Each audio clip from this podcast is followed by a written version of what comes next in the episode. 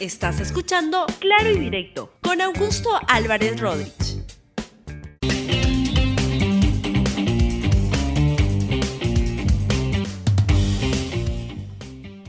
Bienvenidos a Claro y Directo, un programa de RTV. El tema de hoy quiero comentarles sobre por qué nadie está interesado en esta elección parlamentaria.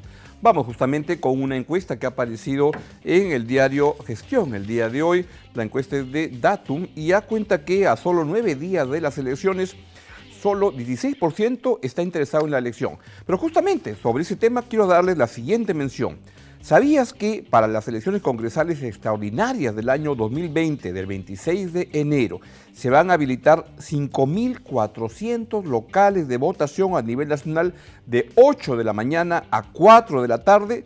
Recuerda, el voto es un derecho y una responsabilidad. Te esperamos. OMPE cuenta con el poder de tu voto. No se olvide, y justamente sobre ese tema, OMPE está haciendo muchos esfuerzos para dar a conocer la, manera de votar, etcétera, pero la gente no parece estar interesada y solamente quedan nueve días para la elección parlamentaria. Y a eso aludo con la encuesta que ha aparecido, como le decía, hoy en, de, de Datum en el diario Gestión, y ahí está. Primera pregunta es interés en las elecciones congresales. ¿Se encuentra usted muy interesado, algo interesado o nada interesado en las próximas elecciones congresales extraordinarias? Pues algo interesado, 46. Nada interesado, 35. Muy interesado, solo 16%. Y no sabe ni opina, 3%. O sea que solamente 16% está muy interesado en algo que la verdad debería interesarle a la gente mucho, porque se está jugando algo muy importante en la elección de este nuevo Parlamento. Ahora vamos a ver cuándo la gente piensa decidir su voto. Y esta encuesta lo que nos da este, cuenta es de, a falta de una semana para la elección extraordinaria congresal, ¿en cuál de las situaciones está usted?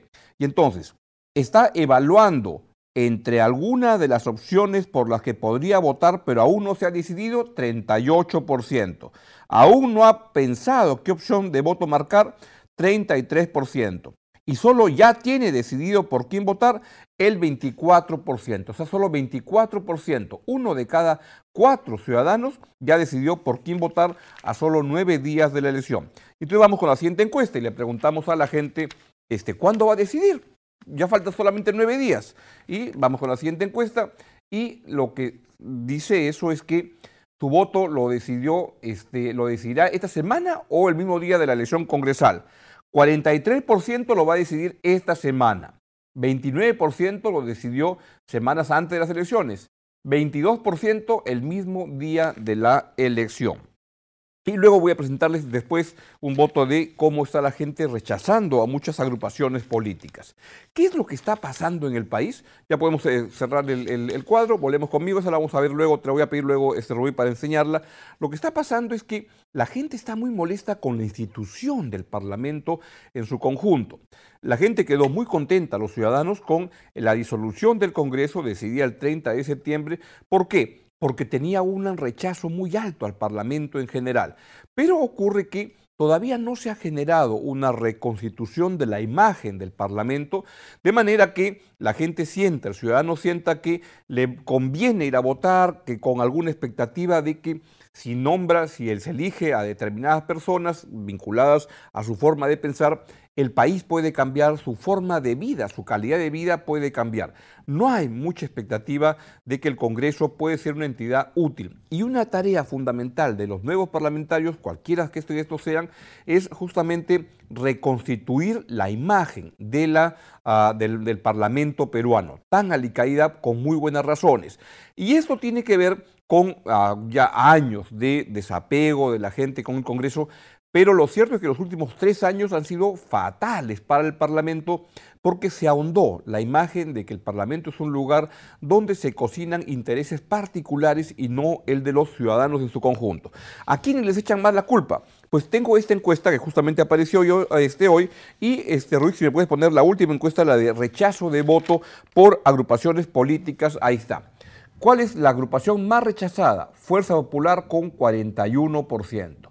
El APRA, 18%. Y luego ya siguen bien apachurraditos casi todos, APP 4, Frente Amplio 4, Partido Morado 3, Acción Popular 2, pero el grueso del rechazo se lo llevan Fuerza Popular y el Partido Aprista, que curiosamente son los partidos que dominaron el Parlamento en los últimos tres años donde el fujiaprismo, porque fue una, una, una, alianza muy cerrada, muy cercana, nunca lo han reconocido, pero trabajaron juntos y trabajaron juntos para obstaculizar a los gobiernos para que puedan avanzar y para blindar a la corrupción. Esa es la verdad de la milanesa y eso ha generado un rechazo tan fuerte de, la, de, la, de los ciudadanos en el Perú.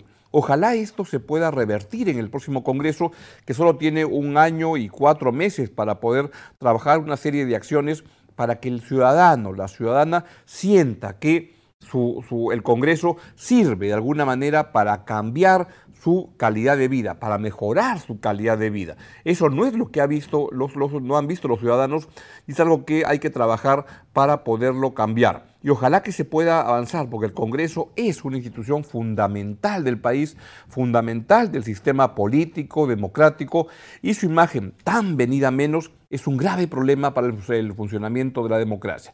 O más bien, la imagen tan distante y de tanto rechazo de los ciudadanos al Congreso es una expresión de debilidad de la democracia peruana. Esto fue culpa, como se ve en esta encuesta, del Fujimorismo y del APRA, que la verdad arrasaron con lo que ya quedaba de buena imagen del Congreso, que tampoco era mucho, dicho sea de paso, y es ahí donde estamos. Esa es la misión del Congreso que viene para cambiarlo. A otro tema. Este domingo se cumplen 100 años del nacimiento del embajador Javier Pérez de Cuellar quizás la figura más emblemática, más importante de la historia de la diplomacia peruana. Él fue durante 10 años secretario general de las Naciones Unidas entre los años 81 y 91. Él este, estaba por ser nombrado embajador del Perú en Brasil y ¿saben qué pasó? El Congreso lo rechazó por los votos de Acción Popular en ese momento, no quisieron enviarlo a Javier Pérez de Cuellar como embajador del Perú en Brasil. ¿Por qué? Porque dijeron que había sido funcionario de la Cancillería durante el gobierno militar del eh, general Juan Velasco y Tarantín Tarantán. Y entonces la mayoría del Congreso, dominada por el axiopopulismo en el Senado, rechazó su nombramiento como embajador del Perú en Brasil. A los pocos días ocurrió que se dio la nominación y lo eligen a él nada menos que secretario general de las Naciones Unidas. Y ahí tuvo un papel descollante, importantísimo, para este, participando en una serie de conflictos internacionales, desde el caso de la Guerra de las Malvinas hasta muchos otros y también lo hizo que fue reelegido para cinco años más. Es una figura emblemática de la diplomacia peruana que hay que rendirle un homenaje muy merecido. Este año, este domingo, 19 de enero, cumple 100 años en lo que ha sido una trayectoria impresionantemente importante para la diplomacia peruana y la diplomacia mundial. Así que feliz cumpleaños al embajador Javier Pérez de Cuellar. Y por último, hoy es viernes y los viernes siempre quiero darles a conocer algunas eh, obras que ustedes pueden ir a ver. Y les recomiendo tres obras que he visto esta semana en el teatro, que están la verdad que estupendas en los teatros de Lima. Y vamos con la cuña de presentación.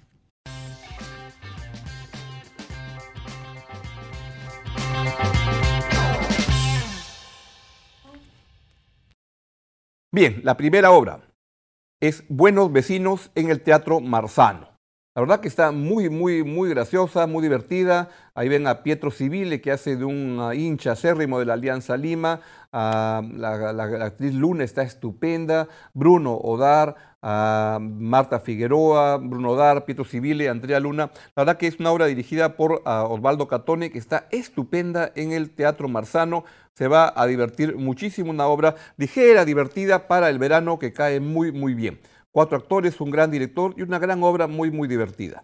La segunda que les quiero recomendar, La Vía Noche, La Eternidad en sus Ojos, donde están a Sonia Seminario, la gran actriz peruana Sonia Seminario, que trabaja ahí con su hija, Jimena Arroyo, Claudio Calmet, y si me pones la ficha completa del comienzo, está Jorge Bardales de Eduardo Ariancén, está dirigida por Carrillo, Oscar Carrillo, está muy una estupenda, estupenda obra, que es una reposición de una obra eh, hecha años, este, presentada, estrenada hace algunos años, el año 2013, muy buena, en el Teatro Julieta, el nuevo Teatro Julieta. Y la otra que les quiero recomendar está en La Plaza, mi nombre es Rachel Corey, y es ¿Qué harías para defender tu casa? Y es de una ciudadana norteamericana que va a la franja de, Gaza y recoge todo el reclamo de la comunidad Palestina en, esa zona. La verdad, una obra con una actriz estupendamente bien, bien hecha, con Nishme Sumar como directora en el Teatro La Plaza. Bueno, son tres obras que se las recomiendo mucho, no dejen de ir a verlas y están estupendas. Y de esa manera es todo lo que les quería comentar el día de hoy. Y antes de despedirme, pues les quiero dar a conocer el mensaje de nuestro auspiciador en el día de hoy, OMPE. Y es el siguiente. Todos los peruanos estamos llamados a cumplir nuestro deber cívico el domingo 26 de enero para elegir de manera responsable e informada a, a los 130 congresistas para el periodo constitucional 2016-2021. Elecciones Congresales Extraordinarias 2020. OMPE, contamos con el poder de tu voto. Bien, pues nos vamos, se quedan ustedes con Libero ah, en RTV y luego viene el noticiero a la una. Por nuestra parte, les deseamos un gran fin de semana y nos vemos aquí, nos reencontramos el lunes a las 11.45 en Claro y Directo en RTV. Chau, chau.